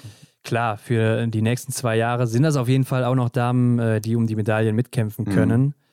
Gerade Denise, denke ich, äh, hat dieses Jahr so einen kleinen Ausrutscher ja, und ja, äh, ist mit Sicherheit eine, die spätestens in der nächsten Saison wieder, gerade wenn es um Sprintverfolgung, Massenstart mhm. geht, da um die Medaillen kämpfen wird. Ja, aber die Frage ist halt, was kommt dann danach, ne? in den nächsten zwei, drei Jahren so? Dann sind, angenommen, dann sind drei Plätze frei. Dann hat man noch ähm, zum Beispiel äh, Sophia Schneider oder Anna Weidel, äh, zur Verfügung wahrscheinlich, die man ja auch schon mal hier und da im Weltcup gesehen hat. Marion Deigentech ist im Januar 26 geworden. Ähm, das heißt, sie gehört dann in drei, vier Jahren, so wenn dann sich oben die ganzen äh, etablierten abmelden, auch wieder dann zum oder schon zum alten Eisen. Und ja, dann, dann haben wir viele Plätze frei, oder? Ja, klar. Franzi Preuß und Janina Hettich werden uns wahrscheinlich noch ein bisschen erhalten bleiben. Gehe ich auch von aus gehe ich mal schwer von aus. Wie du schon sagst, Anna Weidel, da ist immer so das Problem, sie ist ja eine starke Schützin, aber dann so läuferig mal lässt es so aufblitzen, dass sie dann doch top unterwegs ist und dann mhm. doch wieder ziemlich schwach. Sophia Schneider hat man sich in dieser Saison wahrscheinlich auch ein bisschen mehr von erwartet. Ja. Stefanie Scherer war ja auch so eine, 24 Jahre alt noch, Top-Schützin, aber hat in diesem Jahr auch so ein paar Probleme. Ich glaube, war auch gesundheitlich nicht ganz fit. Mhm. Und was wir auch bei den Herren gesagt haben, trifft auch so ein bisschen auf die Damen zu, dass da läuferig halt was zur Spitze fehlt. Ja. Ähm, wenn ich mir auch gerade jetzt mal so die Französinnen angucke oder generell mal im Weltcup, Justine Breisas, Julia Simon, mhm. Marketa Davidova, Elvira Oeberg, Ingrid Tandrevold, die sind 24, beziehungsweise Oeberg ist 22 und die sind schon seit zwei, drei Jahren läuferig oben mit dabei. Ja. Da sehe ich jetzt aktuell bei den Deutschen keine, muss ich sagen. Mhm. Wer jetzt natürlich interessant ist, sind äh, Leute noch wie Hanna Kebinger, Juliane Frühwirt oder auch natürlich Vanessa Vogt, die natürlich ja. sehr stark gerade ist und auch läuferig äh, ganz gut dabei ist. Von daher sind das so diejenigen, die man jetzt so ranführen müsste, denke ich. Ja, da bin ich bei dir. Also ich habe auch Vanessa Vogt hier mir mal markiert. Ich sehe sie auch so ein bisschen als kleine Hoffnung oder als guten Nachschub, ja. äh, gute Unterstützung. Und eine, die noch ein bisschen jünger ist, ist Lisa Maria Spark. Ja, die sehe ich nämlich auch noch, habe ich auch noch im Zettel stehen mit mhm. ihren 20 Jahren. Und äh, wie eben gesagt, Siegerin der Disziplinenwertung im Sprint im vergangenen Jahr bei ja. den Juniorinnen. Hat sogar auch schon ihr EBU Cup Debüt gehabt. Also sie darf äh, hier und da schon mal im EBU Cup mitlaufen. Und das ist ja enorm wichtig, finde ich. Ne? Also, dass man dann da nochmal, oder dass man da schon äh, mit, äh, im Mai wird sie, glaube ich, 21, ja, mit so jungen Jahren dann da nochmal äh, Erfahrung sammeln kann. Ja, ich denke, das ist auch äh, wichtig. Und dann muss man auch gucken, dass sie sich halt steigert von Jahr zu Jahr mhm. und gucken, dass man dann eventuell auch relativ schnell in den Weltcup nachrückt. Mhm. Aber wo wir gerade beim EBU Cup sind, ich habe mal geschaut, in dem Gesamtklassement gibt es vier deutsche Damen unter den besten zehn. Und das ist ja schon mal ein ganz guter Schnitt, würde ich sagen. Ähm, ja. Vor allem, wenn man mal schaut, welche Athletinnen aus dem Weltcup auch hinter ihnen platziert sind, zum Beispiel Elisabeth Höckberg oder Anna Magnusson oder auch Caroline Colombo aus Frankreich, dann ist es ja eigentlich schon ja, ein gutes Zeichen. Klar, die haben natürlich ein paar Punkte liegen lassen, weil die im Weltcup dann gestartet sind und Richtig, nicht so ja. auf dem IBU Cup. Aber da kommt man auch wieder zum Thema. Gibt man den Damen dann die Chance im Weltcup bei der Platzierung um 50 so zu kämpfen oder ja, sagen die Athletinnen und Athleten, ich laufe lieber unter den Top Ten und gewinne vielleicht mal im EBU Cup, statt mir dann im Weltcup äh, eine Packung zu holen. Ne? Ja, ich denke, das muss man ein bisschen individuell betrachten. Jetzt im Fall von Vanessa Vogt, die hat jetzt hier die Chance, um äh, den Gesamtsieg da im EBU Cup zu kämpfen, beziehungsweise Karten stehen da sehr gut als Erstplatzierte gerade. Ja, klar. Da bleibst du natürlich dann erstmal im EBU Cup, würde ich sagen. Mhm. Aber ähm, auch weil du dann das Startrecht natürlich hast für das Finale, beziehungsweise ähm, Start der nächsten Saison. Ja. Dann haben wir ja einen Startplatz mehr mal wieder. Aber ansonsten ist es natürlich das langfristige Ziel, auf jeden Fall im Weltcup zu landen. Und mhm. was bringt dir es da, ja, ich sag mal, deine ganze Karriere im EBU Cup zu verbringen? Klar kann man da auch ganz gutes Geld machen, wenn man immer vorne dabei ist. Mhm. Aber du wirst natürlich finanziell nicht so gut verdienen wie eine solide Weltcup-Athletin. Und du willst dich natürlich auch irgendwo mit den Besten messen. Und Deutschland will natürlich auch wieder Top-Athletinnen haben, wie es wahrscheinlich früher mal der Fall war. Ja, klar, glaube ich auch. Aber wie gesagt, das Wichtige ist einfach, dass da läuferisch einiges stimmt, denn das ist immer noch das Ausschlaggebendste. Mhm. Ich meine, früher hatten wir so Frauen bei uns wie äh, Kathi Wilhelm, Andrea Henkel, Magdalena Neuner, Miriam Gössner bzw. Neureuter, Laura mhm. Dahlmeier oder auch ähm, Simone Denkinger, die alle mega schnell waren und wahrscheinlich auch noch ein paar andere, die ich jetzt vergessen habe. Und ja. da fragt man sich natürlich, was ist da passiert, dass wir jetzt nicht mehr so die schnellen Frauen haben im deutschen Team?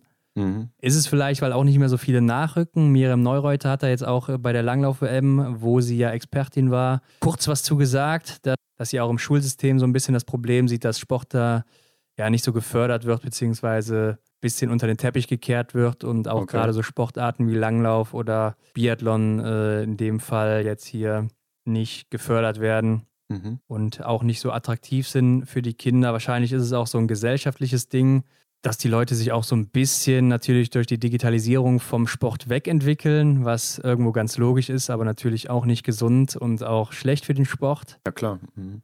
Denn die Ursache für die Athletinnen, die jetzt vorhanden sind, die muss ja auch schon 10, 15 Jahre zurückliegen. Ich glaube, es hat auch nicht unbedingt mit der aktuellen Zeit zu tun, sondern ja, wie du schon sagst, so das sind ja jetzt Athletinnen und Athleten, die äh, herangewachsen sind, äh, die jetzt äh, Mitte 20 sind, die aber dann nicht das, äh, das Leistungsniveau haben, wie es halt die Weltspitze hat. Also die absolute Weltspitze. Weltcup ist ja eigentlich komplette Spitze, aber äh, du weißt, was ich meine. Ja, ich glaube, die, die äh, Lücken sind schon viel früher entstanden. Ja, für mich ist halt das Verwunderliche, dass Norwegen mit knapp über 5 Millionen Einwohnern halt im Vergleich zu Deutschland mit 80 Millionen Einwohnern trotzdem immer die Top-Athleten stellt ja, seit krass, Jahrzehnten.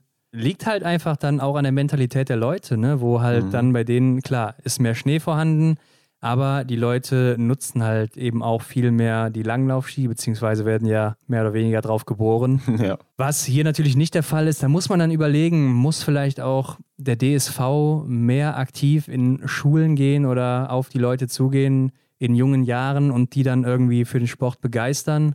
Mhm. Viele wissen ja auch, glaube ich, gar nicht, dass in ihren Bereichen, Regionen die Möglichkeit besteht, Biathlon zu betreiben oder Langlauf. Ja, kann ich mir auch gut vorstellen.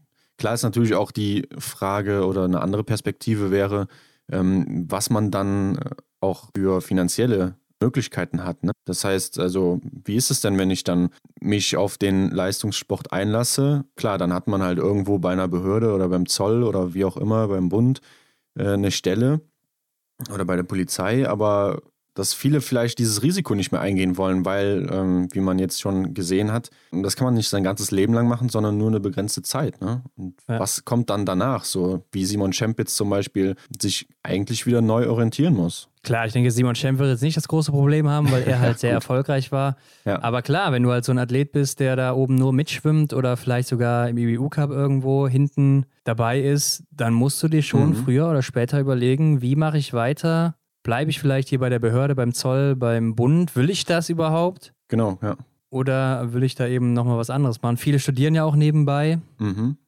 Das ist natürlich auch ein großes Thema, wo man vielleicht auch mal mit einem Experten drüber sprechen sollte hier. Ja, ich glaube, das wäre man, das würde viel äh, Licht ins Dunkle bringen, ne? denn was wir beide hier machen, ist natürlich nur Spekulation und eigentlich ja. nur unsere Meinung. Ja, aber kann man sicherlich vielleicht irgendwie mal einen Experten ranholen, der dann da ja, Licht ins Dunkle bringt.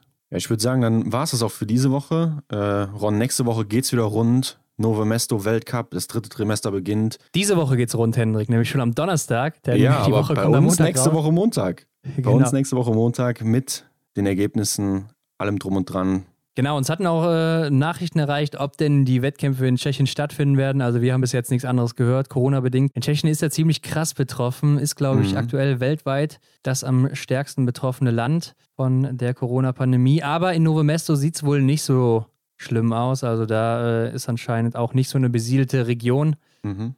Von daher wird es wahrscheinlich stattfinden. Ich kann mir vorstellen, dass es wieder den einen oder anderen positiven Test vorher gibt. Jetzt, nachdem wieder ein bisschen Pause war und die Leute wieder abgereist sind von der WM nach Hause und wieder zurück. Ja, gerade auch mal kurz Zeit mit, mit der Familie verbracht haben und so. Das kommt ja natürlich mit dazu. Aber es geht los, ganz untypisch am Donnerstag mit den Staffeln, beziehungsweise die, die Staffel der Damen, Freitag Staffel der Herren und am Wochenende haben wir Sprint und Verfolgung. Mhm. Allgemein ist mir aufgefallen, wir haben nur noch drei Sprints, drei Verfolgungsrennen und einen Massenstart dann zum Finale. Übernächste Woche dann in Novo Mesto auch nochmal Staffeln. Mhm. Also es geht langsam, aber sicher zu Ende. Drei Sprints hört sich gut an für Johannes Tingesbö, denke ich, und auch für Tyrell Eckhoff. Ja, sehe ich auch so. Es bleibt wie immer spannend und nächste Woche Montag sind wir dann schlauer. Ja, und damit würde ich sagen, bis dann. Genau, bis nächste Woche. Ciao.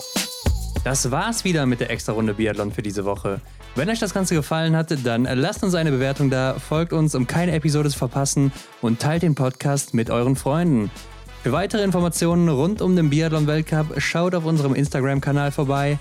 Alle Links findest du wie immer in den Show Notes. Vielen Dank und bis nächste Woche.